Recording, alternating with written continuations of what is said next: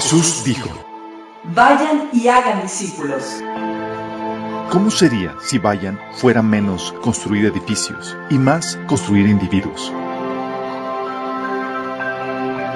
Si hiciéramos menos eventos, producciones, edificios, programas, reuniones, Habría menos estrés, gastos, deudas, recaudar fondos. Estaríamos librados para experimentar su amor,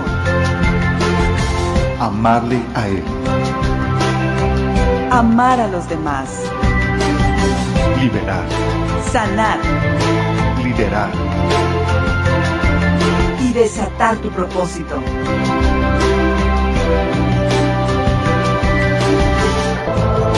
Esto es discipulado. Esto es la iglesia.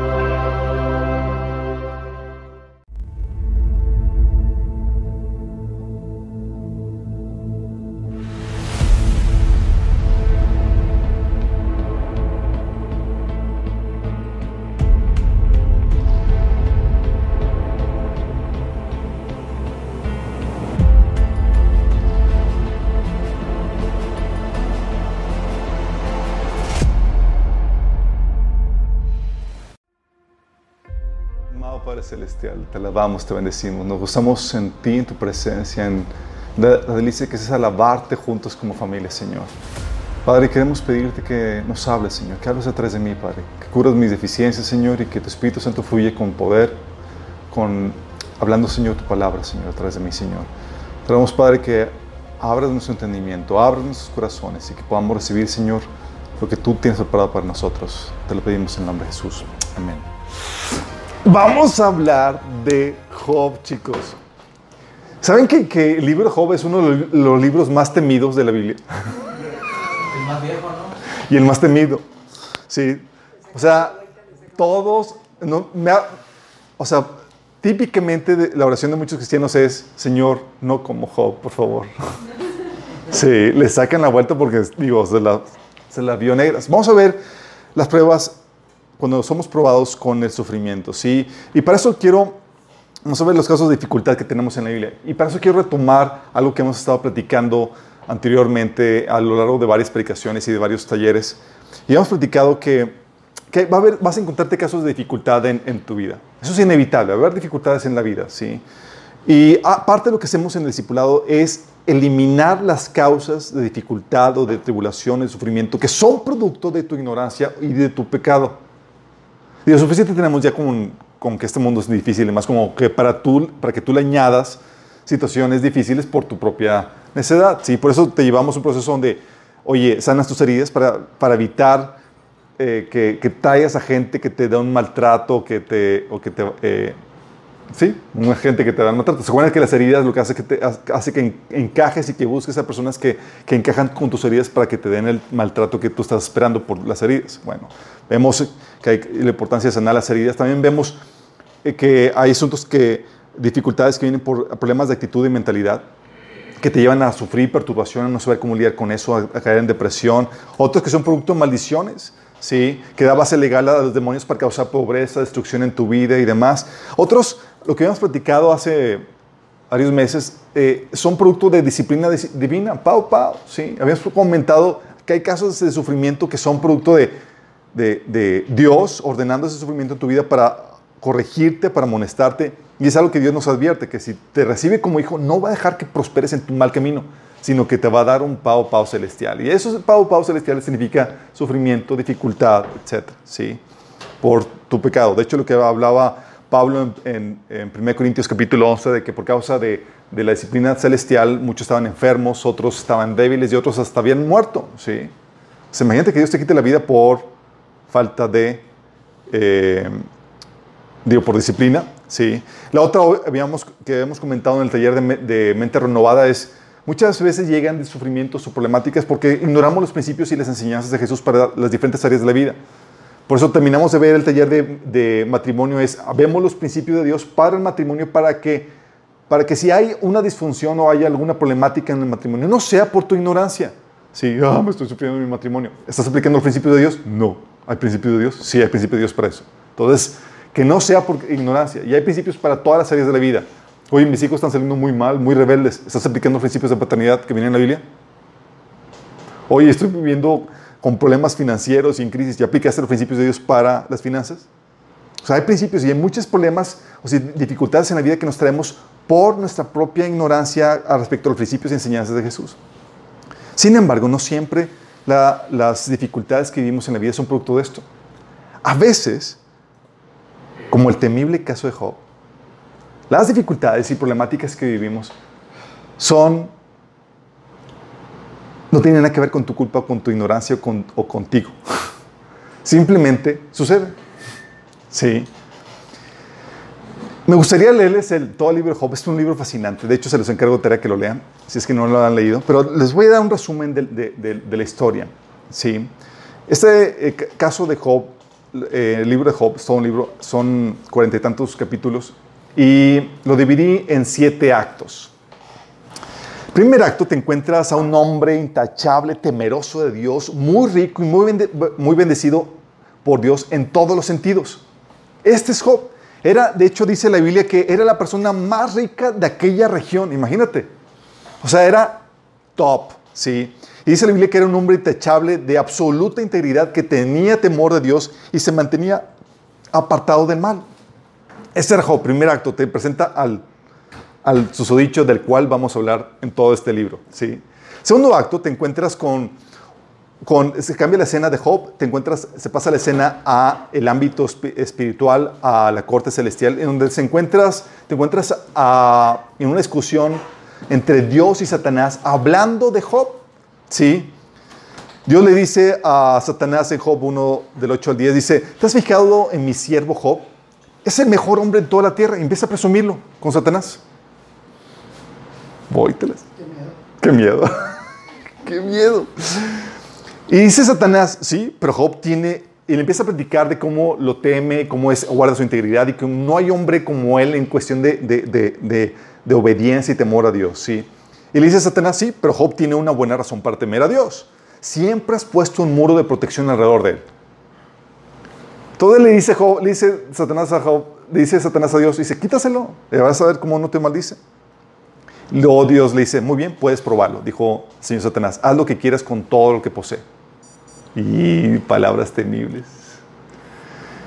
Y ves lo que sucedió en ese capítulo 1, que los sabeos, que eran unos nómadas por ahí de esa región, le robaron a, Job todo el ganado y mataron a sus trabajadores. Imagínate, qué justicia. De la nada, oye, estos nómadas robaron todo el ganado y no solamente lo robaron, sino que mataron a los empleados de Job. En ese mismo día, fuego cae del cielo y calcina a los pastores y a las ovejas de Job. Chamuscados, órale. Y en ese mismo día también, bueno, no se dice, no me acuerdo si es en el mismo día, pero en esa misma eh, eh, historia, ves que un fuerte viento destruye la casa donde sus hijos celebraban, ocasionando que se desplomara y murieron todos los hijos de Job en un solo día. Qué heavy, ¿no? En el tercer acto ves la reacción de Job, que pasa la prueba y guarda la integridad delante de Dios. Dice en ese pasaje de Job 1 del 20 al 22, dice, Job se levantó y rasgó sus vestidos en señal de dolor. Sí. Después se rasuró la cabeza y se postró en el suelo para reclamarle a Dios. No, para adorarlo. Qué fuerte. Y dijo, desnudo salí del vientre de mi madre y desnudo estaré cuando me vaya. El Señor me dio lo que tenía y el Señor me lo ha quitado. Alabado sea el nombre del Señor. ¡Wow! Su mecha. Dices, o sea, dices, oye, pasó la prueba y con 100 plus, órale, súper bien. Dice, a pesar de todo, Job no pecó porque no culpó a Dios. Sí. Cuarto acto. Dije, bueno, ya pasó la prueba, carpetazo y vamos a lo que sigue. No, hay más. Dios le da permiso a Job, eh, a Satanás, perdón, de de- de- para, que, para que pruebe a Job en su salud. ¿sí? Le vuelve a presumir Dios a Job. Digo, Satanás eh, a Job, su hijo. Dice, ¿te has fijado en mi siervo Job otra vez? Le presume a Satanás Job. ¿Te has, te has fijado en mi siervo Job? ¿Ves esto? Dices, pues con qué ganas me porto bien, hombre. Si me va, digo, luego Dios me presume. Dice, ha conservado su integridad a pesar de que tú me incitaste que le hiciera daño sin motivo alguno. Satanás le contesta, piel por, piel. Cualquier hombre renunciaría a todo lo que, tiene para salvar su vida. Así que extiende tu mano y quítale la salud. Ten por seguro que te maldecirá en tu propia cara. Muy bien, haz con él lo que quieras, le dijo al Señor Satanás, pero no le quites la vida. Lo que sucede es que llega, Satanás le, le- le ocasiona llagas en la piel desde la cabeza hasta los pies. Terribles llagas, con calentura, dice la Biblia, y con malestar en todo. O sea, mal. A tal punto que su esposa, o sea, viendo la situación de Job, de todo lo que perdió, o sea, no, no perdió la esposa, ¿te das cuenta? Hay algo ahí, una enseñanza que después tratar otra ocasión. Dice, la esposa le dijo, tú intentas conservar tu integridad, maldice a Dios y muérete. Imagínate. Sí. Una esposa inspirada por Satanás. ¿Las hay? Sí, las hay. Afortunadamente aquí no hay ninguna.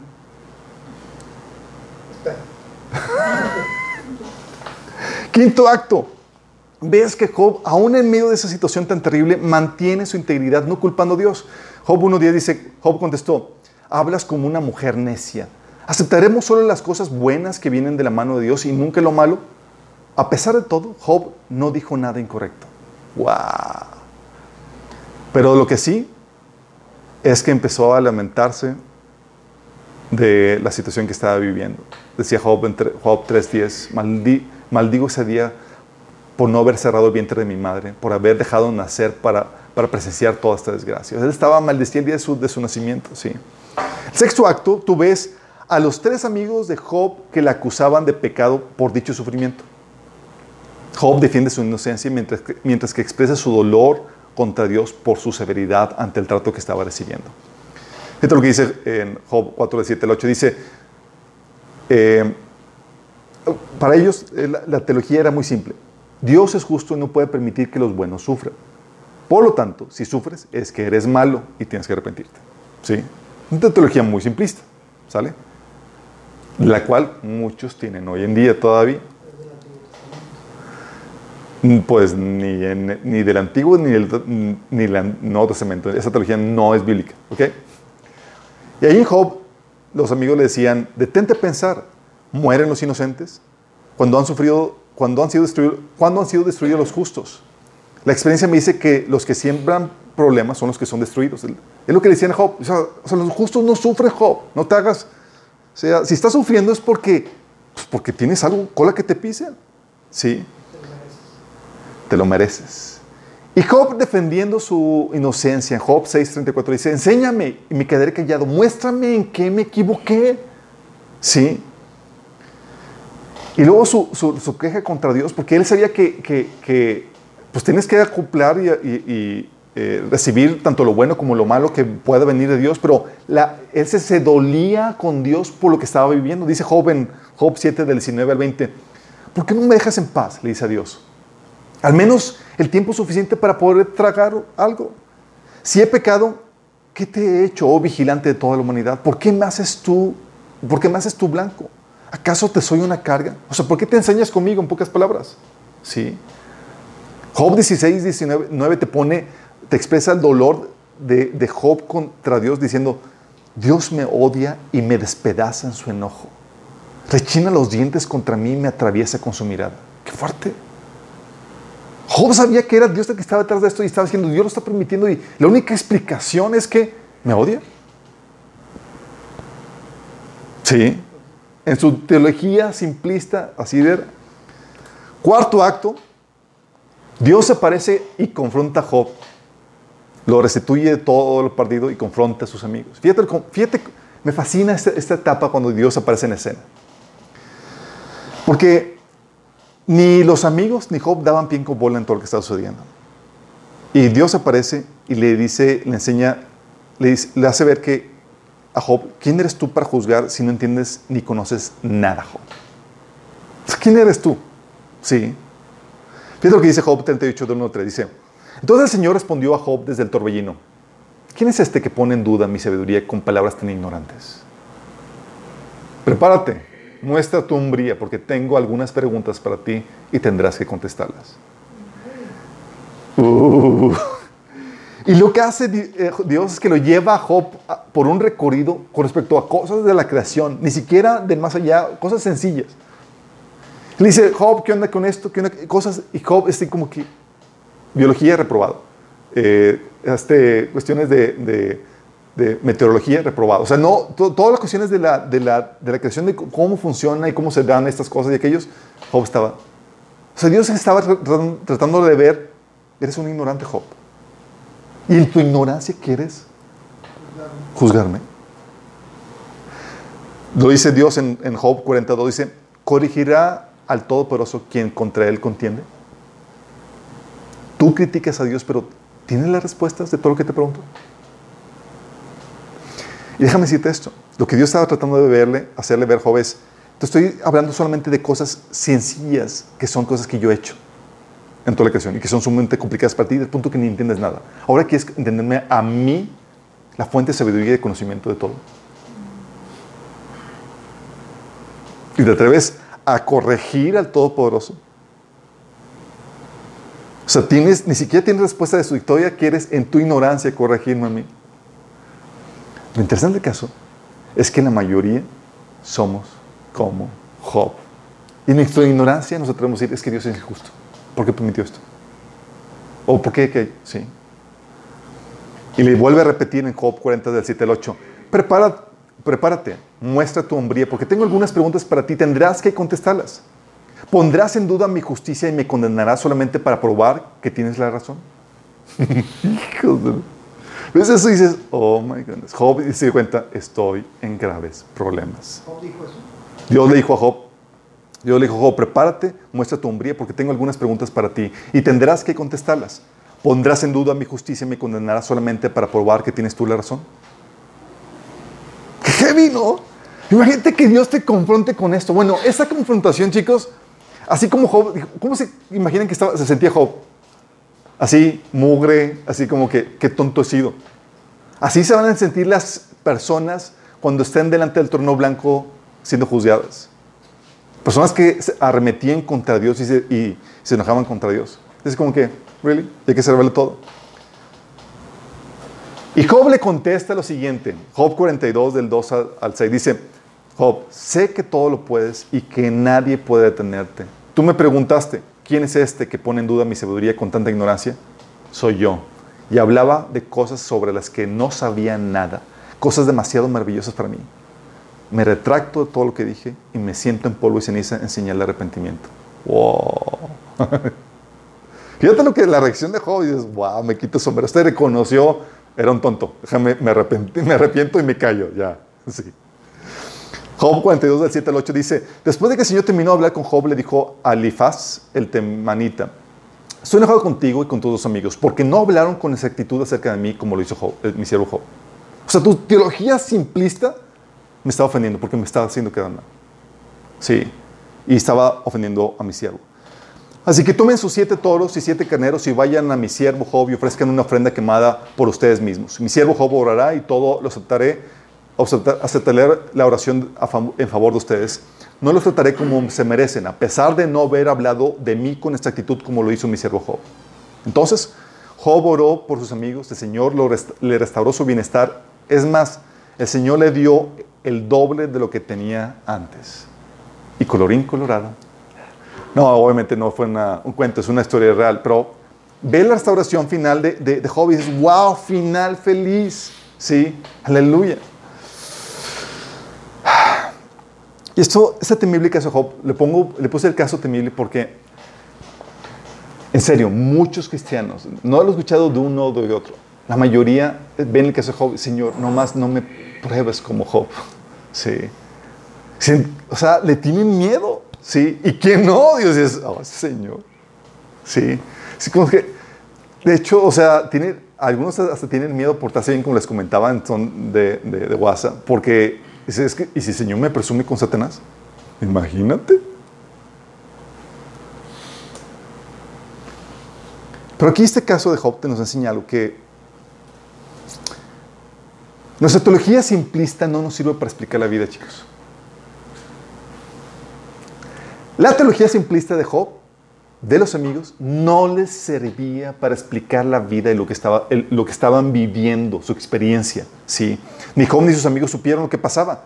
Y ambos juzga- juzgaban unos a Job y Job a Dios y los demás. Y la realidad es que, que eh, la vida, y no solamente la vida, la Biblia es demasiado complicada para tratar de entenderla con ecuaciones sim- simplistas, chicos. Ah, Dios es bueno, entonces la ecuación simplista, si Dios es bueno, desea mi comodidad y mi bienestar. Un ejemplo de ecuación simplista que utilizan muchos cristianos. Sí. Se requiere, para entender a Dios, lo que te enseña esto de Job, te enseña que se requiere mucho conocimiento y discernimiento para comprender este- un asunto por cual vives. Muchos leen la Biblia y se quedan perplejos de por qué Dios hizo esto. Sí. Y es algo que tienes que entender. No quieres entender a Dios con una mente simplista. No lo quieras entender con una mente simplista. Dios siempre te va a dejar perplejo. Y tiene sentido que es así, ¿o no? Dios, estamos hablando que es un ser más sabio, más grande, con sabiduría profunda, y tú quieres entenderlo con tu petita así, mentalidad. Y luego cuando no, encaja en tu paradigma, dices como que no, entonces Dios está mal.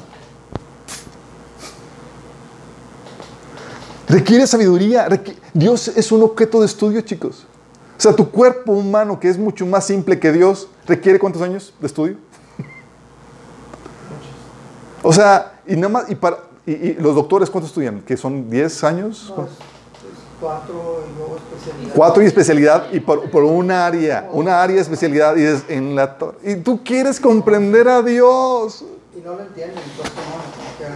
Sí, tú quieres comprender a Dios. Es decir, la cosa, una cosa simple como nuestro cuerpo requiere sabiduría. Dice Romanos 11, 33 a 36, qué profundidad son las riquezas de la sabiduría y del conocimiento de Dios. Qué indescifrables son sus, sus juicios e impenetrables sus caminos. ¿Quién ha conocido la mente del Señor o quién ha sido su consejero? ¿Quién le ha dado primero a Dios para que luego Dios le pague? Porque todas las cosas proceden de Él y existen por Él y para Él. A Él sea la gloria por siempre. O como dice Isaías 55, 9, que dice, pues así como los cielos están más altos que la tierra, así mis caminos están más altos que sus caminos y mis pensamientos más altos que sus pensamientos. Es decir, no trates de, de- de- de sorprenderte porque, ay, no me entiendo. Pues, poquito de lógica. Sí. Si Dios es este ser maravilloso, profundo en sabiduría, indiscutable en, en conocimiento, es de esperarse que Dios te saque de onda. Y no una, seguido. Sí, como que hoy, Señor. Sí.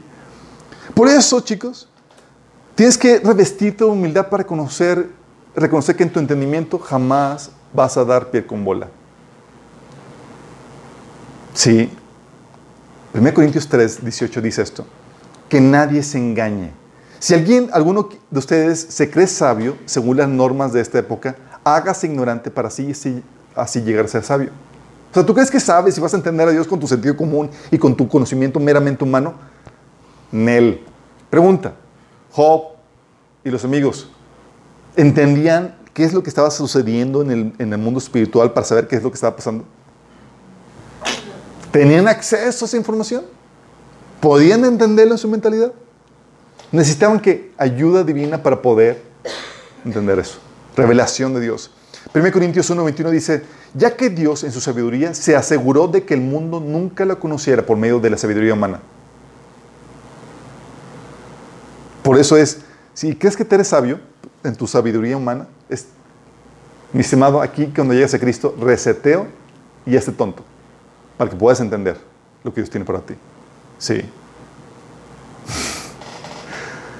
Tienes que confiar en Dios para todo esto, chicos.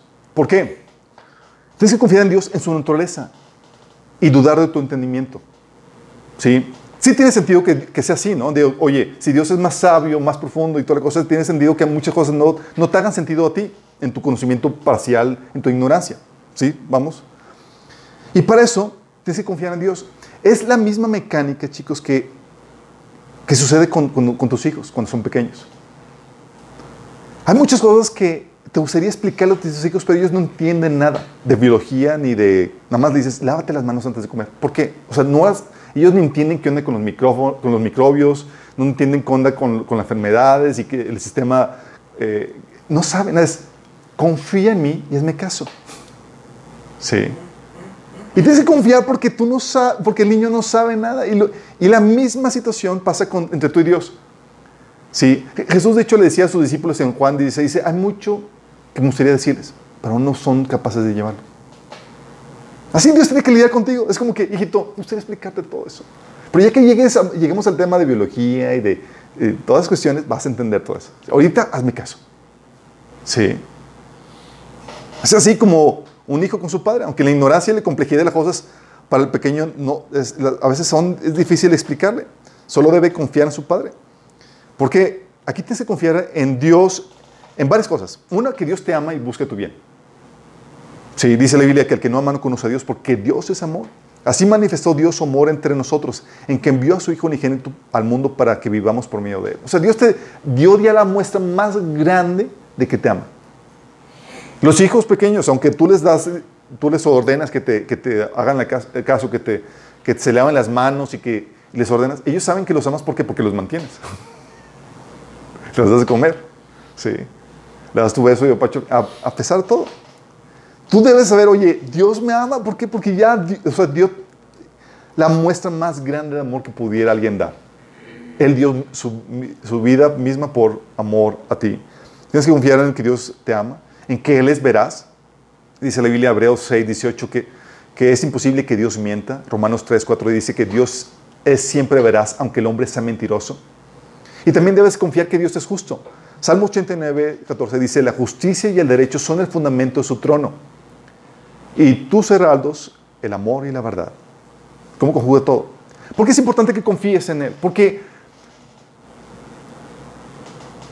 en nuestra ignorancia, en nuestra falta de conocimiento en respecto a muchas cosas de cómo funciona la realidad, Dios no nos puede explicar muchas cosas. Y lo único que tienes que hacer ante esas situaciones es nada más confiar en que si algo se está sucediendo y Dios está permitiendo, es por tu bien. Sí. Y si algo te lo pide Dios, es por tu bien. Tú quisieras entender todas las complejidades del universo y descifrar todos los uh, secretos ocultos. Pero ahorita todavía no tienes la madurez para lidiar con eso. Sí. Por eso tienes que primero confiar en Dios. ¿Qué muestra, qué prueba tienes para confiar en Él? En que ya te mostró su amor para, para contigo. ¿O no? ¿Merece o no tu confianza? Sí. Tú sabes que Dios es veraz, que Dios es amor y que Dios es justo. Y a veces que en la complejidad de las cosas va a parecer como el caso de Job, que Dios no está actuando con justicia. ¿Por qué Dios permite esto? ¿Que Dios es amor? ¿Por qué Dios hizo aquello? Y empiezan las complejidades así. Pero recuerda, tu mente así, la mente de Dios así. ¿Vamos? Tienes que, por lo tanto, estudiar y renovar tu mente madura para que puedas comprobar la buena voluntad de Dios. Como, lo- como les digo, chicos, Dios es, requiere estudio. A Dios no lo descifras con sentido común. Lo que Dios va a hacer va a hacer explotar tu mente, tu sentido común. Así como que, ¿what? ¿Qué onda con esto? Sí. Por eso la Biblia te exhorta vez tras vez que no te moldes al mundo, a la forma de pensar del mundo, sino que seas transformado por medio de la renovación de tu mente. Tan importante es esto, porque sin ese cambio de mentalidad, esa renovación de la mente para que pienses como Dios, no vas a comprobar que la voluntad de Dios es algo bueno, agradable y perfecto. Al contrario, te vas a resentir. Decir, pues no que Dios me ama, pues no que Dios es justo. ¿Y por qué permite esto? Y te viene a resentirte. Sí. Dios Jesús le decía a la gente, a, lo- a los judíos, les dijo una vez, ustedes están equivocados porque desconocen las escrituras y el poder de Dios. Porque tienes, para concluir bien acerca de Dios tienes que estudiarlo. Sí. Efesios 4, 17 dice Pablo, con la autoridad que el Señor, con, la autoridad del Señor les digo lo siguiente, ya no vivan como los que no conocen a Dios, porque ellos están irremediablemente confundidos. Fíjate lo que conduce, lo conduce la ignorancia de Dios. Sí, dice, te lleva a la confusión. Dice Pablo, ya no vivas con la gente que ignora, que no conoce a Dios. Es decir, estudia a Dios para que puedas entender sus caminos. ¿Sí? ¿Por qué? Porque sin eso no vas a poder entender lo, lo que Dios hace. Porque incluso Dios burla a los ángeles y querubines más grandes y más poderosos como Satanás y sus, sus secuaces. Fíjate lo que dice 1 de Corintios 2 del 6 al 8. Dice, en cambio hablamos con sabiduría entre los que han alcanzado madurez. Fíjate, Pablo dice, no hablamos con sabiduría a todo el mundo. ¿eh? solamente con los que han alcanzado madurez. Pero no con la sabiduría de este mundo ni con la de los gobernantes, los cuales terminan en nada. Y cuando estoy hablando aquí de los gobernantes de este mundo, estoy hablando de los gobernantes espirituales. ¿sí? Más bien exponemos el misterio de la sabiduría de Dios, una sabiduría que ha estado escondida y que Dios ha destinado para nuestra gloria desde la eternidad. Ninguno de los gobernantes de este mundo lo entendió, porque de haberla entendido no habrían crucificado al Señor de gloria. Fíjate, la sabiduría de Dios hasta hizo tonto a Satanás y sus secuaces. ¿Sí te das cuenta de la profundidad de esto? Y déjame decirte, tú estás aquí en conocimiento y sabiduría. Satanás está aquí. sí. Y Dios está, se voló al el techo. Por eso necesitamos renovar nuestra mente conocer y estudiar a Dios. Hay cosas que, y hay personas que aquí me han llegado, es que, ¿por qué Dios hizo esto? Si Jorge a veces llega así todo perplejo, así con, con las cosas que Dios hace y dices, ¿qué onda con esto? Porque así es, Dios. Es normal que veas así, Dios, ¿qué onda? Porque cuando, cuando hay algo así que te pone así perplejo y te, te se queda onda Dios, es porque hay algo que tú ignoras. ¿Sí? Los que llevamos años estudiando al Señor, también nos acaba dónde cosas que Dios hacía, hasta que llegaba al punto que llegaba a su grado de madurez donde entendías, ah, hace perfecto sentido. Porque Dios es objeto de estudio, chicos. Lo que es entenderlo con tu teología simplista, ¿sí? Y aún así, déjame aclararte, tu conocimiento siempre va a ser incompleto en esta vida. Dice Pablo en 1 Corintios 13, 9, y ahora nuestro conocimiento es parcial e incompleto. Y aún el don de profecía revela solo una parte de todo el panorama. Hablando de que, aunque llegues años de años, o sea, aquí no vas a terminar de estudiar a Dios. ¿sí? ¿Por qué crees que dice la Biblia, chicos, el que ha de gloriarse, que se gloríe en conocerme? Fíjate que no dice, el que se haya gloriado, que se gloríe en sus títulos de, de maestría, doctorado en, en, eh, matemáticas, en ciencias. Es, no, no, no, eso es, eso es pan comido. ¿Quieres gloriarte en algo complicado? Gloriate en conocerme a mí. Porque si hay algo complicado y complejo y profundo, es Él. Sí. Dice Jeremías 9:24. Si alguien ha de gloriarse, que se gloríe, de, que se gloríe de conocerme y de comprender que yo soy el Señor, que actúo en la tierra con amor, con derecho y justicia, pues el que me, me agrada, pues lo que a mí me agrada, afirma el Señor. Pero tú lees eso y ves la Biblia y dices, aquí, aquí parece que no hubo amor, ni hubo justicia, ni hubo nada de eso. ¿Es en serio? Dices, ¿cómo? Ah, pues descifralo. Sí. Es importante que, que, entiendas esto. ¿Por qué, chicos? Porque las pruebas tipo Job, aquí viene la... Con esto te voy a... Las pruebas tipo Job van a llegar a tu vida. más light, por favor, más light. Sí. Las pruebas tipo Job van a llegar sobre tu vida. Tú eres Señor, no como Job. Y el Señor dice, sí, como Job. Por eso puso el libro ahí. Sorry, chicos. Es el, en serio, es el miedo que muchos cristianos tienen de ser probados como Job.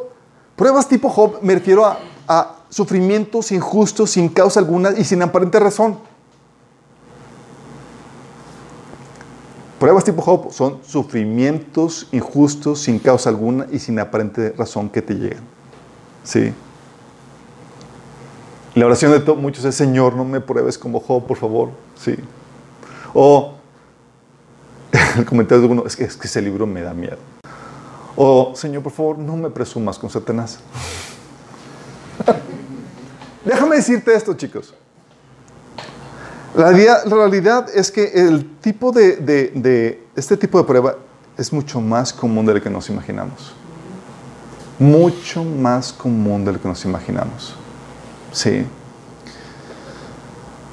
Como cristianos, muchos, si no es que ya te tocó a ti, pero la mayoría pasamos por este tipo de situaciones en donde haces todo lo que está a tu parte para agradar a Dios. Te santificas, te disipulas, rompes maldiciones, sanas heridas. Esperas entonces ya bendición sobre tu vida bendición de este mundo. Bendición, ya, pasarla bien, digo, una bendición aquí en esta vida. Pero ¡zas! Viene sufrimiento. Y dices, ah, caray. Y llegan conmigo, Alberto, el discipulado no funciona. No desapareció mi suegra.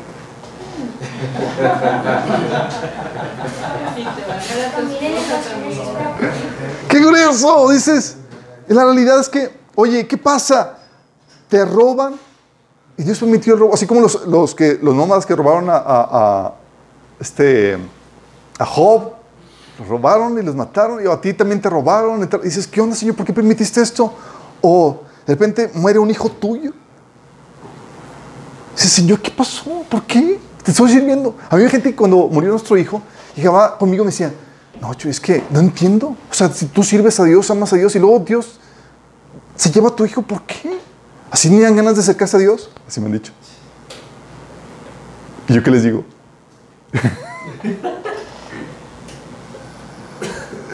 Oye, o, o Dios te quita tu ser amado, tu cónyuge, algún familiar, o te meten preso, preso injustamente, hubo una demanda y demás y preso, o te, o, o- o te demandan injustamente y te sacan dinero, o viene enfermedad que no esperabas. Oye, viene un cáncer y demás, Señor, ¿qué onda? Te estoy sirviendo, digo, no me he portado mal. ¿qué- qué- qué-? Soy bueno. O te maltratan. Sí.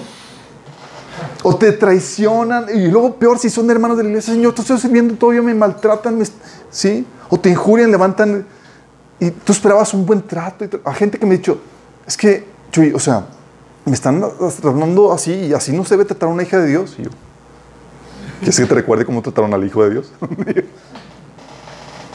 sí, y, viene la, la perplejidad de por qué está pasando esto. Sí, si yo me porto bien, si yo soy bueno, ¿por qué viene todo esta- este sufrimiento en mi vida? Sí, ese sufrimiento que, que dices, órale, sí, económico y todo. Y la típica reacción es la que vemos en el libro de Job. Unos reaccionan como Job, resentidos contra Dios. Porque en su teología simplista no pueden compaginar el sufrimiento con la integridad que están viviendo delante de Dios. Y dices, si me porto bien, y, Dios, y porque Dios permite esto. O sea, si Dios me ama, mi teología simplista me debe ir bien y debe buscar mi comodidad y mi placer. Como no viene, entonces Dios no me ama. Como Job decía, Job 16, 9 dice, Dios me odia y me despedaza en su enojo, rechina los dientes contra mí y atraviesa me atraviesa con su mirada. Heavy, ¿no? Y muchos concluyen eso. De hecho, me ha tocado hermanos que me dicen, es que Dios, porque Dios permitió que me robaran, este, este hermano hizo esto y aquello. Y yo, hermanita, pero es que dice, es que yo ya, ya, ya con Dios y ya peleé con él. Yo, déjame decirte, si vas a pelear con Dios, sábete quién va a ganar. sí. O salimos como los, reaccionamos como los amigos de Job. Sí, salimos con nuestra teología simplista y equivocada. Es que me está yendo mal, es que, y acusan las manos contra ti y demás, así estás en pecado. Sí. O, típica, te enfermas de más o no sanaste y oraban por ti, es que poca fe. Simplemente tienes fe. O sea, Dios quiere que seas sano y pues no sanas, es obvio que es una falta de fe de tu parte. ¿Sí? O lo que se comenta, ¿no? que hay un pasaje en Proverbios que dice, lo que creí en mi corazón, lo que temí en mi corazón, eso me vino. Es que creíste que iban a venir cosas malas en tu corazón. Todo te vino. Es un principio ahí que se activa, así como el secreto. ah, o la típica. Sí, viene la crisis y más y te, preguntan, ¿estás diezmando? Ahí está la razón. No estoy diezmado. Teolo- Teología simplista que no sirve para nada, chicos. No explica la verdadera razón. ¿sí? Y al contrario, muchas veces lo utilizan para ordeñarte. Te está yendo mal porque no estás, no estás diezmando. Sí. Te ves Job así como que, chino, pago el diezmo.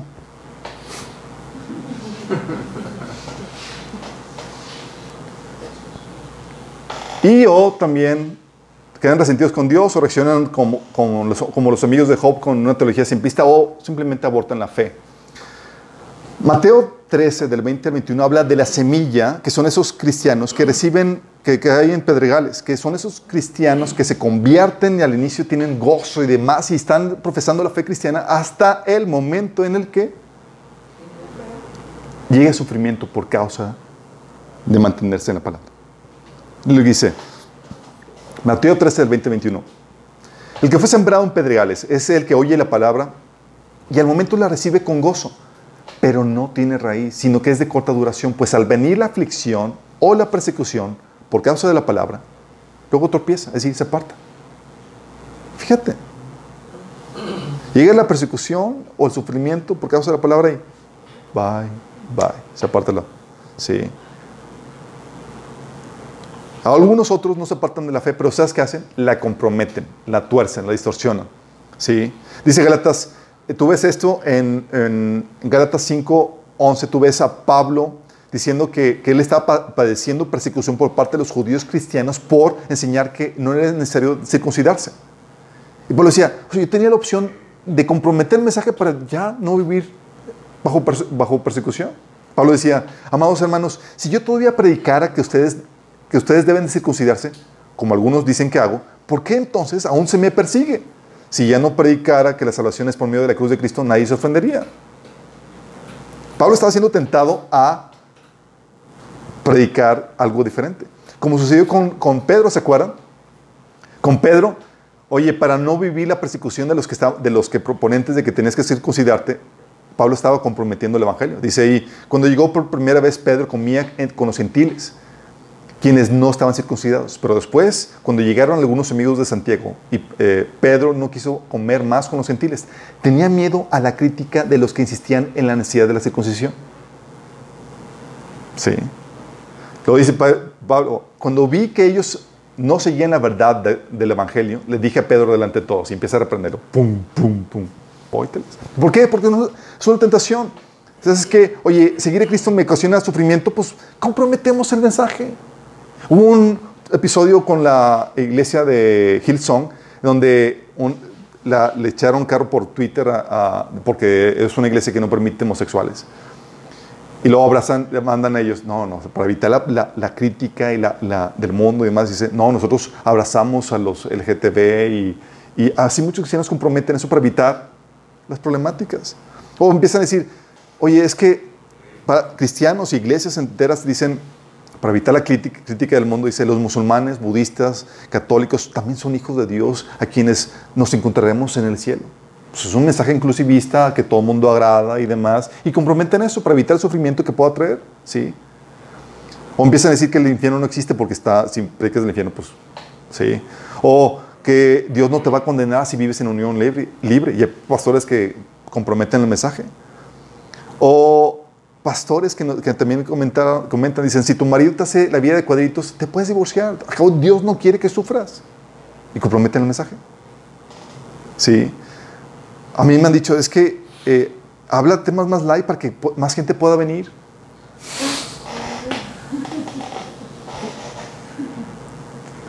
¿De dónde sacas algo el aire en la Biblia, chicos?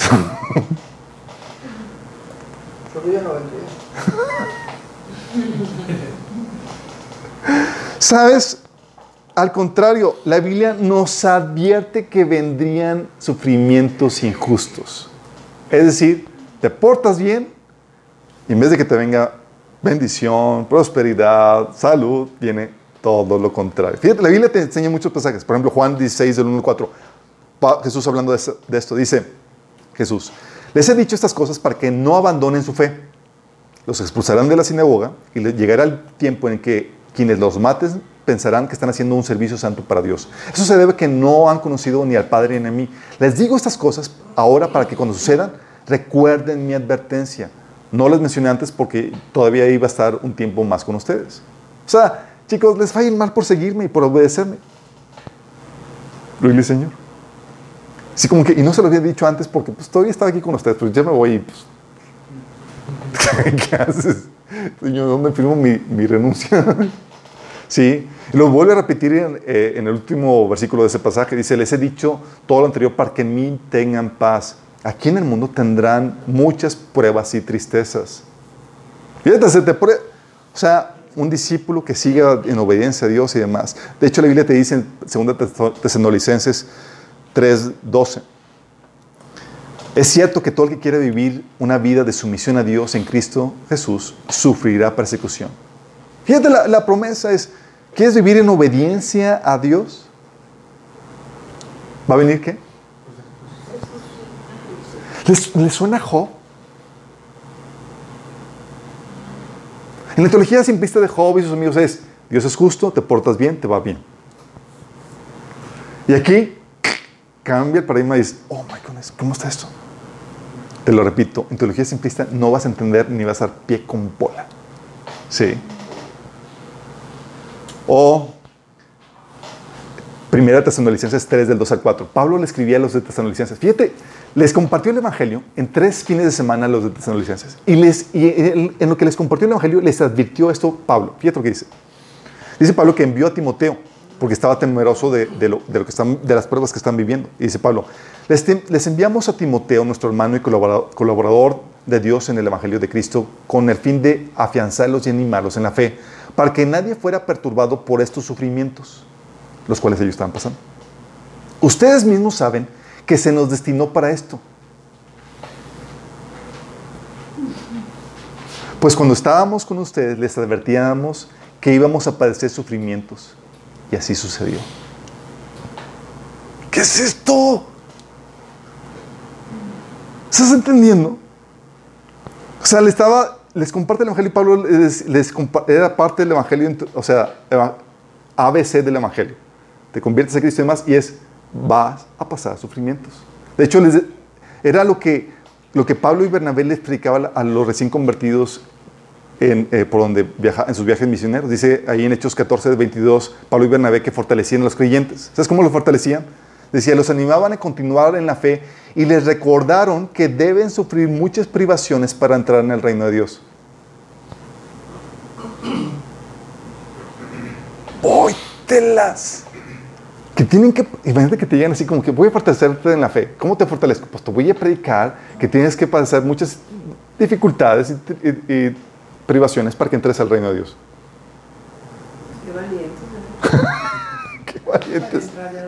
Es que no, no solamente es para ellos, es para nosotros también. Nos, qué valientes todos nosotros, chicos. ¿sí?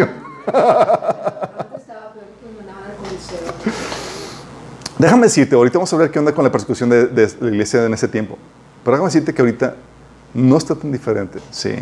Hechos 8.3 menciona que Saulo iba por todas partes con la intención de acabar con la iglesia. Iban de casa en casa y secaban a rastras tanto los hombres como mujeres y los metían en la cárcel. O sea, se, le veían, sí. Pero ellos no estaban, no estaban sorprendidos, se les había advertido. Apocalipsis 2, del 9 al 10, fíjate que dice. Jesús le dice a la iglesia de Esmirna, conozco tus sufrimientos y tu pobreza. Sin embargo, eres rico. Te calumnian los que dicen ser judíos, pero en realidad no son más que una sinagoga de Satanás. No tengas miedo de lo que estás por sufrir. Fíjate la- las palabras de ánimo de Jesús. No tengas, nada más es, no tengas miedo por lo que vas a sufrir. Te advierto que algunos de ustedes, el diablo los meterá en la cárcel para ponerlos a prueba y sufrirán persecución durante 10 días.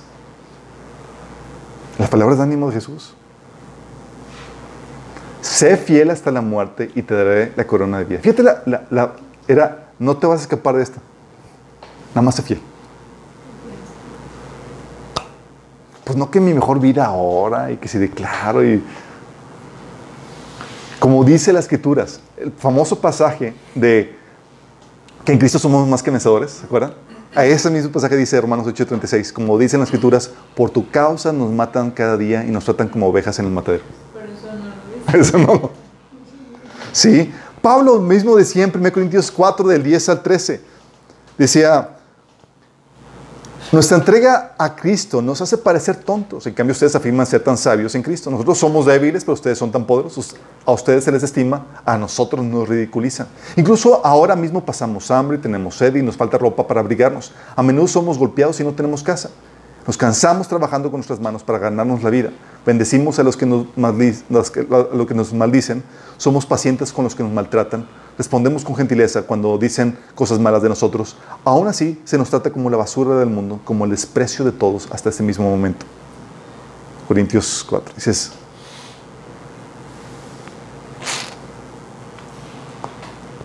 la pregunta lógica es, ¿por qué?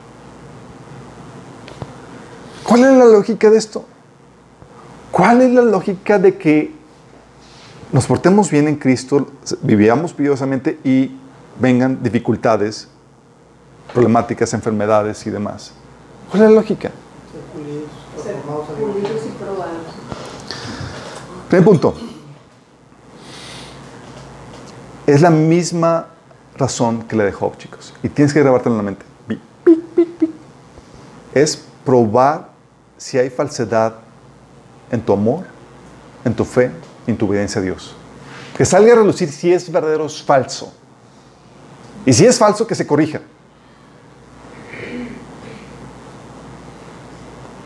Dios quiere probar tu integridad, la integridad de nuestro amor, nuestra fe y fidelidad. Fíjate lo que dice, fíjate la situación de Job 1 del 9 al 12, fíjate lo que dice.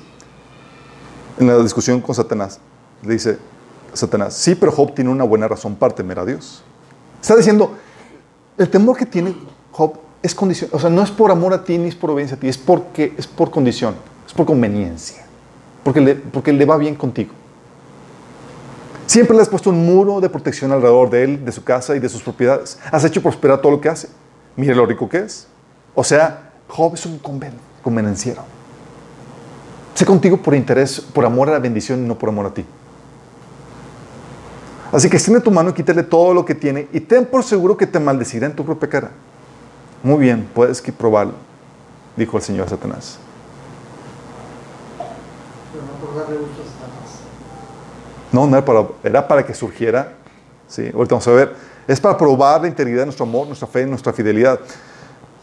El- la, otro- la otra discusión con, con Dios y, y Satanás dice- en Job 2, del 4 al 5, dice: piel por piel, cualquier hombre renunciaría a todo lo que tiene para salvar su vida. Así que extiende tu mano y quítale la salud. Ten por seguro que te maldecirá en tu propia cara.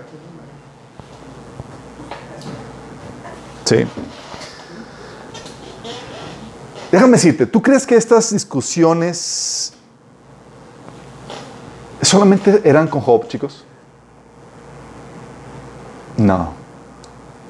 No. Son también con nosotros y con la iglesia, chicos. En el Nuevo Testamento ves la misma dinámica cuando Jesús le dice a Pedro, Simón, Simón, Satanás ha pedido, zar- pedido zarandear a cada uno de ustedes como si fuesen trigo. Pero yo he rogado en oración por ti, Simón, para que tu fe no falle. De modo que cuando te arrepientas y vuelvas a mí, fortalezcas a tus hermanos. Fíjate, No para que no te no es para que pases la prueba. Satanás fue otra vez delante del presencia de Dios. Estos discípulos, o sea, es falso. Déjame zarandearlos, vas a ver que se van, van a abortar y van a abandonar la fe por completo. Sí. Apocalipsis 2.10. Jesús diciendo a la iglesia de Esmirna, no tengas miedo de lo que estás por sufrir. Te advierto que algunos de ustedes, el diablo los meterá en la cárcel para ponerlos a prueba. Y sufrirán persecución durante 10 días. ¿Qué estaba haciendo el Señor aquí? Diciendo, se repite el patrón. ¿Por qué, chicos? Y lo mismo sucede contigo y conmigo. Con cada cristiano. ¿Por qué? Porque a Dios no le interesa un número falso de creyentes. No le interesa un número falso. Es como que entre más gente tengamos mejor. Yeah, Dios, no. Me interesa quedarme con los verdaderos. Así que vamos a probar quién es genuino y quién es no. Voy. te las- ¿Y sabes a quién utiliza para probar? Satanás. ¿Por qué, le- por qué te digo esto? Deuteronomio 8.2, fíjate lo que dice Dios al respecto, a, la- cómo Dios prueba al ser humano. Dice, recuerda cómo el Señor tu Dios te guió por el desierto durante 40 años, te humilló y te puso prueba para revelar tu carácter y averiguar si en verdad obedecerías sus mandamientos. ¿Tú crees que solamente eso era para el pueblo de Israel? Te está enseñando Dios cómo Él actúa en su relación con el hombre y cómo el Señor va a permitir pruebas sufrimientos injustificados de tipo Job para probar a ver qué hay en tu carácter y si lo vas a obedecer o no. Porque a Dios no le interesa que tengas una fe hipócrita o falsa. Porque muchos llegan a la iglesia y dicen, Señor, yo te, amo, y te voy a seguir. Y el Señor, "Mm, vamos a ver. Vamos a ver si es cierto. Jeremías 17, del 9 al 10 dice, engañoso es el corazón más que todas las cosas y perverso. ¿Quién lo va a conocer? O sea, ¿sabes que tu corazón te puede dar una mala jugarreta? Que tú dices, no, es que yo amo al Señor y el Señor dice, no, no es cierto. Pero es necesario que tú lo sepas para que lo corrijas. Dice, versículo 10, yo Jehová que escudriño la mente, que pruebo el corazón para dar a cada uno según su camino, según el fruto de sus obras. A Dios le interesa que tú salgas ahí para que corrijas lo que está mal, ¿sí? Y para darte lo que, lo que mereces. Por eso Pablo le decía a la iglesia de Corintios, con este propósito lo escribí para ver si pasan la prueba de la completa obediencia, porque la prueba sigue viviendo para los cristianos. Lucas 9:23. Por eso chicos, tú ves en los evangelios y tú ves que Jesús era un despiadado muchas veces en sus predicaciones. Él hablaba, y él, ¿qué onda Señor? ¿Tú quieres espantar medio mundo? O sea, queremos que juntar la, la clientela y, la multitud y toda la cosa. O sea, tú ves en, varios episodios en la Biblia que las multitudes seguían a Jesús. Por ejemplo, Lucas 14 del 25 al 27. Imagínate la escena. Está Jesús caminando y está platicando con los discípulos y demás, y las multitudes así lo seguían incontables. Dice ahí versículo 25, grandes multitudes seguían a Jesús. Y dice, él se volvió y les dijo, o sea, volteó y dijo, son demasiados. Hay mucho hipócrita. Hay que filtrar. Se volvió y les dice, si alguno viene a mí y no sacrifica el amor a su padre y a su madre, o a su esposa y a sus hijos, a sus hermanos y a sus hermanas, y aún su propia vida, no puede ser mi discípulo. El que no carga su cruz y me sigue, no puede ser mi discípulo. Y todos así con cara de... Se fue la mitad. Dices, ¿qué onda? Sí. Así como que luego los discípulos, y nada más quedaron los dos, sí. Así como que, ¿nada más ustedes? Ok. ¿Por qué? ¿Por qué, chicos? ¿No le interesa a Dios tener casa llena, una iglesia grande, con multitudes? ¿Acaso no le interesa eso? No.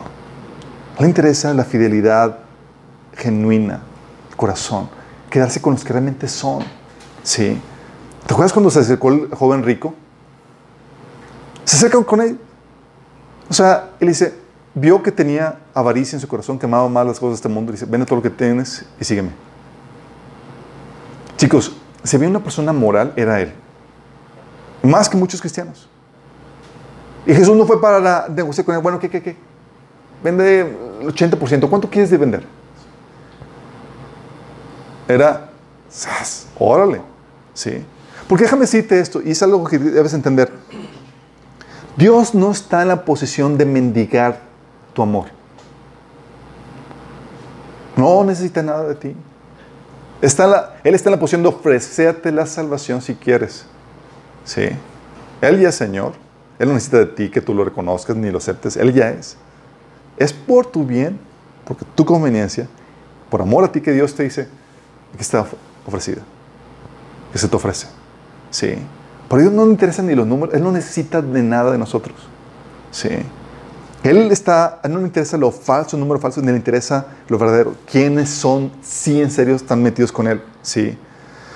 Lamentablemente, chicos, muchos son probados y reprueban la prueba y sale de relucir que su fe y su amor por Dios era falso. Muchos cristianos así pasan. A muchos que llevamos años de cristianos, volteamos atrás y dicen, oye, pues muchos se apartaron. Sí. Se cumple lo de Mateo 13 del 20 al 21. El que fue sembrado en pedregales, este es el que oye la palabra y el momento la recibe con gozo. ¿Cuántos conocieron que estaban amados a- en su primer amor por el Señor lo servían, iban a los congresos y toda la cosa? Y dices, wow, este hermano es... Y el Señor veía, "Mm, vamos a probarlo, a ver si es cierto. Sí. O sea, a mí me gustó que me hubieran dado una introducción cuando me, cuando me convertí a Cristo. A ver, chicos, esto, ya llegaste a la fe. Ok, nada más prepárate porque no todos estamos aquí vamos a sobrevivir. sí. Van a probar su fe para ver cuál de ustedes es genuino o no. Sí. Eh, dice el pasaje, dice, pero reciben con gozo, pero no tienen raíz, sino que es de corta duración. Pues al venir la aflicción o la persecución, por causa de la palabra, luego tropieza. O sea, se malogra, se aparta. ¿Por qué pasa? Viven una injusticia, un robo, un maltrato. Aún de parte de hermanos, y es de hermanos de iglesia es peor. ¿sí? ¿Por qué Dios permite esto? No puedo perdonar lo que hizo. Etcétera, etcétera. ¿Y qué terminan? Se terminan apartando. Muchos se han apartado, chicos, por esa falta de perdón. O pasan una muerte, una enfermedad porque Dios permite esto. Yo le pedí que me sanara y no me sanó. Tenía una, un amigo en la prepa que yo lo estaba compartiendo. Y él estaba así, era, él se consideraba ateo. Él era ateo. bueno. Y luego él le hablaba de las pruebas de, de- de que Dios existe, de que Jesús resucitó y, las- y los argumentos que demostraban fidedignamente que esto era así. Y decía, no, no, o sea, ¿y cómo sabes si no fue un, un demonio el que, el que se presentó como, como Jesús resucitado? Y yo, a ver, a ver, ¿no crees en Dios y, y tú presentas como que un demonio? O sea, ¿cómo? Y ya lo volteo a ver y le digo, ¿qué te hizo Dios para que te sentías tanto con Él? Le digo eso y no me he dado cuenta que le he picado en él. Y le sale la lágrima. Es que muchos años yo le pedí a Dios que sanara a mi mamá y no la sanó. Voy, telas. Él había sido cristiano y quería y amaba a su mamá y oraba, ayunaba para que Dios la sanara y no la sanó. Y ahorita era ateo.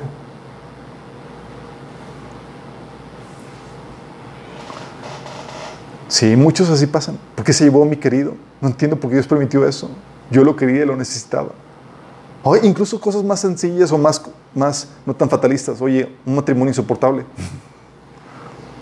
¿Por Dios qué no te la llevas? ¿Por qué no te la llevas? Vale la vida eterna. Unos se le sienten porque se lo llevan y otros porque no se los llevan, exactamente. Sí. Oye, desobediencia por, por- por- y, y- y se le dicen, oye, debes de, de amar así eh, eh, cuando, eh, con el trato áspero y demás. Y, y muchos y llegan a ese, a- a ese argumento con Dios, en, ese- en esa discusión con Dios, donde dicen, es que sí dije que te, servi- que te serviría y te seguiría, pero, pero no a costo de mi bienestar y mi comodidad, Señor. O sea, no, por mi- no puedo permitir que me sigan tratando así, no puedo obedecerte en esto. ¿Cómo me pides que ame a un hombre o una mujer que me insulta, que me menosprecia y que se espera conmigo? Y por ese detallito se apartan. Cuando Dios le dice, ama al que te trata mal y le dice, no, Señor, no puedo hacer esto. Como dice la Biblia, llega sufrimiento por causa de la palabra, bye, bye. O crisis económica. Hay gente que me ha dicho, oye, antes de que era cristiano me iba muy bien. Me hice cristiano y la crisis. Oye, si esto se trata de ser cristiano, pues mejor me aparto. Bye, mi chavo. Sí. O cristianos que me han dicho, es que ya sufrí mucho. Really? ¿Tú determinas cuánto? Sí, es que yo sufrí mucho por Cristo, ya fue suficiente. O sea, tú no sabes lo que he pasado años. O sea, ya, ya, Señor, se la baña. Entonces ya no puedo permitir que me pase esto. ¿Really? Platicando con una persona, buena hermana, decía, decía es que, eh, decía, la Biblia dice que, el camino es angosto y eh, eh, es difícil y angosta la puerta, ¿sí? Y en ninguna parte en la Biblia se te promete que va a estar, se va a hacer ancho. Y de repente, si ya hasta el final se hace ancho y más cómodo. No, sí. Y esta, esta desobediencia para evitar el sufrimiento, chicos, que ocasiona que esa gente se aparte, es desde siempre, desde los tiempos de la persecución. Con los cristianos que los perseguían eh, con el tiempo de los romanos y los judíos, todos ellos están- tenían la, la posibilidad de negar la fe o desobedecer a Dios con tal de comprometer la fe con tal de, de- de encajar y evitar la persecución. ¿Sí? O sea, era el argumento de que Dios no quiere que exponga mi integridad. ¿Por qué de perder mi vida, mi patrimonio, por no estar dispuesto a postrarme ante el Dios romano? Al cabo, Dios sabe que internamente yo es el, a Él es el que quiero.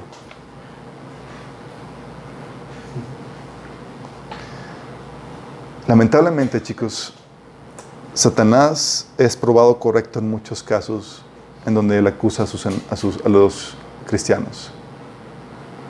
Satanás llega muchas veces delante de Dios, así como lo hizo con Job. Llega contigo, llega conmigo, llega con muchos cristianos. Dice, Señor, Él dice que te ama más que todo, pero permíteme atacar las cosas que Él ama en la tierra para que veas que es mentira su amor y fidelidad por ti. Y te terminas ap- apartando. O llega Satanás, Señor, Él te muestra amor y obediencia, Pero no por amor a ti, sino por conveniencia. Porque lo has bendecido. Pero déjame atacarlo y vas a ver cómo se aparta y te maldice. ¿Y qué crees que pasa? Aparta. Cristiano, yo conozco chicos. Así, pequeño malestar ahí en la fe, que alguien le hizo una injusticia y demás, y terminan apartándose. Sí.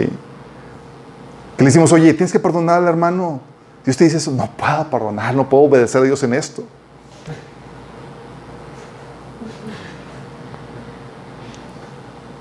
O llega Satanás con Dios, dice Satanás a Dios, dice que, que está dispuesto a seguirte, hasta, a seguirte hasta la muerte.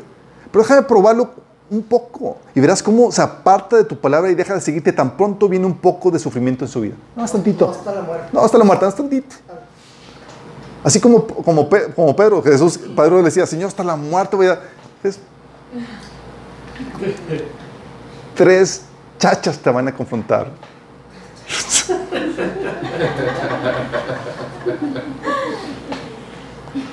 Porque déjame decirte, chicos, cuando todo va bien, todos son excelentes cristianos. Y así nadie sabe quiénes sí, quiénes no realmente. Cuando todo va bien, todos son muy buenos cristianos. Pero tan pronto viene la crisis, sale a relucir realmente quién eres. Entonces Dios quiere probar si, es, si hay falsedad en tu amor, fe y obediencia. Para que sale a relucir, para que lo puedas corregir, por amor a ti. Lo peor es que pueda suceder que te des cuenta hasta el final, porque muchos van a dar cuenta hasta el final, en, delante del juicio del Señor, Señor, no en tu nombre hicimos esto y aquí. Espérate, jamás te conocí. Sí, lo mejor es que salga ahorita. ¿Quién eres? Para que corrijas, para que vuelvas a la fe y te conviertas genuinamente, Aunque tengas que perder tu dinero. para que tengas que perder tu dinero. Sí, y muchos están dispuestos a perder a Cristo por ganar su dinero y sus cosas y todo eso. Sí. Entonces Dios lo hace, la lógica de eso es para probar si hay falsedad en tu amor, fe y obediencia. Y dos, para que si hay amor, fe y obediencia, si tu amor, fe y obediencia al Señor es genuino, reciba recompensa, gloria, alabanza y bendición en la eternidad. en la eternidad. Fíjate lo que dice 1 Pedro 1, 1 del 6 a 7. Así que alégrense de verdad, dice Pedro. Les espera una alegría inmensa aunque, tengan, aunque tienen que soportar muchas pruebas por un breve tiempo. Estas pruebas demostrarán que su fe es auténtica. Están siendo, está siendo probada de la misma manera que el fuego prueba y purifica el oro, aunque la fe de ustedes es mucho más preciosa que el oro. Entonces su fe, al permanecer firme en tantas pruebas, les traerá mucha alabanza, gloria y honra en el día que Jesucristo sea revelado a todo el mundo. ¡Wow! Entonces es probada. ¿Para qué? Para que si sale falsa, pueda realmente convertirme. Y si sale genuina, reciba alabanza, gloria y honra en el día que Jesucristo sea revelado a todo el mundo. ¡Wow! Entonces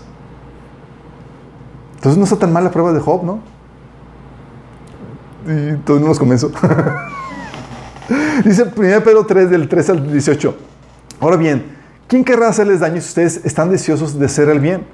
Pero aún si sufren por hacer lo correcto, Dios va a recompensarlos. ¿Recompensa por hacer lo correcto? ¿Por sufrir haciendo lo correcto? Sí. Así que no se preocupen ni tengan miedo a las amenazas. En cambio, adoran a Cristo como el Señor de su vida. Si alguien les pregunta acerca de la esperanza que tienen como creyentes, estén siempre preparados para dar una explicación. Pero háganlo con humildad y respeto. Mantengan siempre limpia la conciencia. Entonces, si la gente habla en contra de ustedes, será avergonzada al ver la vida recta que llevan por pertenecer a Cristo. Recuerden que es mejor sufrir por hacer el bien, si es así lo que Dios quiere, que sufrir por hacer el mal. Cristo sufrió por, nuestros pecados una sola vez y para siempre. Él nunca pecó, en cambio murió por los pecadores para llevarnos, llevarlos salvo con Dios. O sea, Cristo nos da el ejemplo de sufrir por injusticia. Sí. O 1 Pedro 4, del 12 al 16 dice, queridos hermanos, no se sorprendan de las pruebas de fuego por las que están atravesando como si algo extraño les sucediera. En cambio, alégrense mucho, porque estas pruebas les hacen ser partícipes con Cristo de su sufrimiento para que tengan la inmensa alegría de su gloria cuando sea revelado por todo el mundo. ¡Wow! So voy a tener la inmensa alegría de su gloria. Dice, si los insultan porque llevan el nombre de Cristo, sean ben- serán bendecidos, porque el glorioso Espíritu de Dios reposa sobre ustedes. Sin embargo, si sufren, que no sea por matar, robar o causar problemas o entrometerse en asuntos ajenos. En cambio, no, en cambio, no, no es en nada vergonzoso sufrir por ser cristianos. Alaben a Dios por el, privile- por, por el privilegio que los llamen por el nombre de Cristo. ¿Sí? Tiene sentido todo esto, chicos. Porque el verdadero amor a Dios y al prójimo solo se manifiesta viviendo este tipo de pruebas. Es la única manera que se va a manifestar tu genuino amor y, devoción a Dios. Es la forma en que sale a relucir si es por amor a Dios o a sus bendiciones. Si lo quieres más a Él que, tu, que a tu comodidad, que a tu reputación o que a tu economía. ¿Por qué, chicos? Porque no se trata de ti, sino de Él todo. ¿Cómo vas a poder mostrar un, un amor realmente genuino a Dios en una etapa, en un momento de, de, to- de- de- confort, comodidad y placer cuando el Señor venga en, el- en su reino? Señor, déjame demostrar cuánto te amo. Ya no hay nada que pagar, ya no hay ningún precio que sufrir, ya no hay nada. ¿Sí? Pero dice Filipenses 1:29, a ustedes se les dio el privilegio de confiar, no solo de confiar en Cristo, sino también el privilegio de sufrir por Él. ¿Es un privilegio? Es un privilegio. Es un privilegio sufrir por nuestro Señor. Filipenses 3, 9 dice Pablo que por Él lo he perdido todo y lo tengo por estiércol a fin de ganar a Cristo y encontrarme unido a Él. ¿Tú tomas ese privilegio? Dices, wow, Señor, es un privilegio poder pasar esto y sufrir todo y, y perder todo por tu nombre. Filipenses 3.10 dice que lo he perdido todo a fin de conocer a Cristo y experimentar el poder que se manifestó en la resurrección, participar en sus sufrimientos y llegar a ser semejante a Él en la muerte. Y no solamente no se trata de ti, sino de Él, sino se trata también de los elegidos. ¿De qué manera podrías demostrar un amor al prójimo si no, es, si no hay algo de, de sufrimiento? Jesús decía que si amas a los que aman, si amas a los que te corresponden, si amas a lo- cuando es sencillo, dice, es amor pagano. ¿Sabes por qué? Porque solamente los, porque los paganos lo hacen. Cualquiera lo hace Dios. Cualquiera lo hace. El verdadero amor es cuando realmente te cuesta. Y Pablo decía acerca de esto, Colosenses 1:24, ahora me alegro en medio de mis sufrimientos por ustedes. Y voy completando en mí mismo la- lo que falta de las aflicciones de Cristo en favor de su cuerpo, que es la iglesia. Pablo decía, ¿sabes que es un honor poder sufrir por ustedes, chicos? Sí. Algo que el Señor me ha enseñado es el, cómo Dios los ve a ustedes, la iglesia. El privilegio que es servir a la élite gobernante que, que va a gobernar en su reino. Sí. Y cuánto amor los ama. Y para mí es, oye, sufrir y desgastarme por ustedes es un privilegio. Sí. Segundo Timoteo 2.10 dice, por tanto, todo lo soporto por amor a los escogidos, para que ellos también obtengan la salvación que es en Cristo Jesús en gloria eterna. Sí. Esto, chicos, tiene sentido. Y lo interesante caso es que cuando se te hizo el llamado que tuvieras a Cristo, se te advirtió que iba a ser así. Se te advirtió. Así como que, chicos, ¿quién quiere venir a mí y pasar así como Job? Básicamente. Dice Marcos 8:34. Entonces llamó a la multitud para que se uniera a los discípulos y les dijo, si alguien, alguno de ustedes quiere ser mi seguidor, tiene que abandonar su manera egoísta de vivir y tomar su cruz y seguirme. Sí. ¿Tiene sentido entonces? Y esto, chicos, que hemos estado platicando, es muy importante que lo tengas presente. ¿Por qué? ¿Por qué es importante? Es como que me puede servir. ¿O no? Para que tu fe no falle. Jesús les dijo, advirtió a sus discípulos todas las dificultades, pruebas y sufrimientos que iban a pasar en Juan capítulo 16. Y Jesús les dijo, les he dicho estas cosas para que no abandonen su fe. ¿Por qué? Porque si no se te advierte y llegan las pruebas, tú vas a estar como que, ¿qué pasó? ¿Por qué Dios permitió esto? Y resentido con Dios y, y- y conmovido porque no entendiste qué onda. ¿Sí explico? Y Jesús dice, hey, hey, te estoy advirtiendo, guerra avisada no mata soldado. Es para que no te preguntes, bien las condiciones de la fe. ¿Va a pasar esto? Sí. Y muchos cristianos lamentablemente se siguen sorprendiendo ante las pruebas que vienen, chicos. Se siguen sorprendiendo. Sí. Y su fe empieza a fallar. ¿Por qué permitió esto? ¿Por qué Dios dice? Y digo, al inicio firmaste, sí, Señor, aceptó.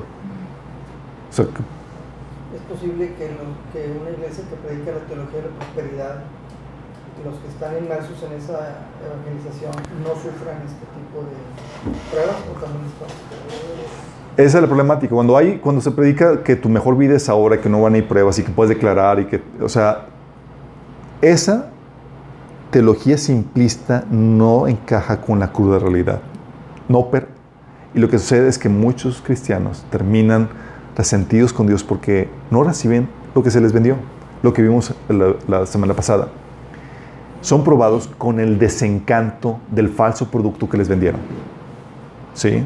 Aquí estamos viendo la segunda parte, que es el ser probados con el sufrimiento. ¿Sale? Entonces es para que tu fe no falle. Si se te advierte, chicos, entonces ah, pasas dificultades. Ah, ¿qué está pasando? Satanás está probando tu fe para ver si es genuino o no. A ver si realmente eres cristiano genuinamente o no. Sí. También es para que tengas paz en medio del sufrimiento. Porque algo que tenía Job era la situación de, ¿qué está pasando? Y sufrimiento mental de, ¿es Dios malo? ¿Me quiere para mal? O sea, me, me, me odia. Y no hay paz mental. Dice Juan 16, 33, les, les he dicho lo anterior para que en mí tengan paz. Cuando sabes que hay ese tipo de situaciones, chicos, si algo tienes es paz de mente. Ah, no es que Dios no me ame, es parte de. Sí. Es para que salga lucidamente, voy a seguir a Jesús a costa de todo.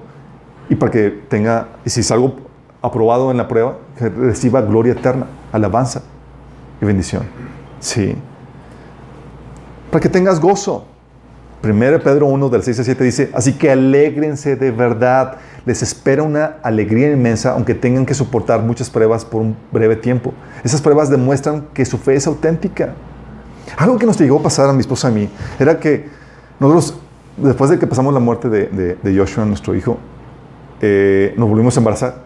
Y era como que, pues obviamente dices, Dios no va a permitir que, que vamos a vivir otra pérdida. Ja. Y va- vivimos la pérdida. Y dijimos, en la torre. Y era la situación de reaccionar como, como Job de resentido con Dios. Oye, Señor, te la bañaste. Sí. O tomar de reaccionar, reaccionar de forma correcta. Sabiendo que este tipo de pruebas vendrían. Y que Satanás iba a probar tu fe. Para ver si realmente es genuino o no. Porque muchos cristianos dicen eh, que, que, o sea, que la prueba es, pero, ya, pero no tanto. Hay un límite. Y no. El límite tú no lo pones. Sí. Y es ahí donde algo que el Señor nos enseñó y parte del consuelo fue, eh, gózate de la alegría de poder de padecer por mí, por mi causa, por mi nombre. Él es digno. Sí. Y no se trata de mí, se trata de Él.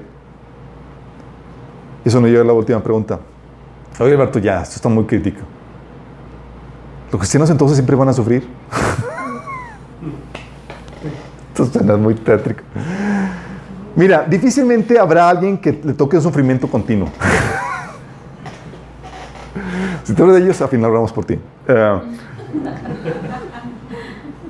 difícilmente habrá alguien que le toque eso. Pero Dios permite que seamos, y más porque Dios no permite que seamos probados más allá de lo que podamos soportar, dice la Biblia en Corintios 10. Dios da tiempos de descanso y de refrigerio, y muchas veces muy, muy largos. Y las pruebas son unas aquí y allá y acá, sí. Pero de algo debes estar seguro es que las pruebas y dificultades vendrán y de varias formas. O sea, no es como que, ah, yo me libré, a mí siempre me fue bien toda la vida. No, van a llegar en diferentes grados, en diferentes porciones. Sí. Pero una cosa es una prueba y otra cosa es que hayamos escogido caminos chuecos que nos estén llevando a situaciones de prueba. Así es. Cuando hablo de pruebas aquí, cuando estoy hablando de pruebas aquí, acuérdense, estoy hablando de este sufrimiento injustificado. Tú vives en- como Job en integridad, obedeciendo a Dios, y llegan esas pruebas, esas dificultades, esos sufrimientos. ¿sí? Van a llegar de diferentes formas, esas pruebas. Déjame decirte, hay enemigos que son evidentes a la fe. Muchos en, el cuerpo de Cristo pasan lo que es la persecución, pasan, viven lo que es la iglesia perseguida. De que dicen, ¿sabes qué? Por seguir a Cristo, la cárcel, tipo de la iglesia primitiva y demás. Y wow, sí. Pero ese tipo de, prueba, de dificultad, chicos, es muy evidente.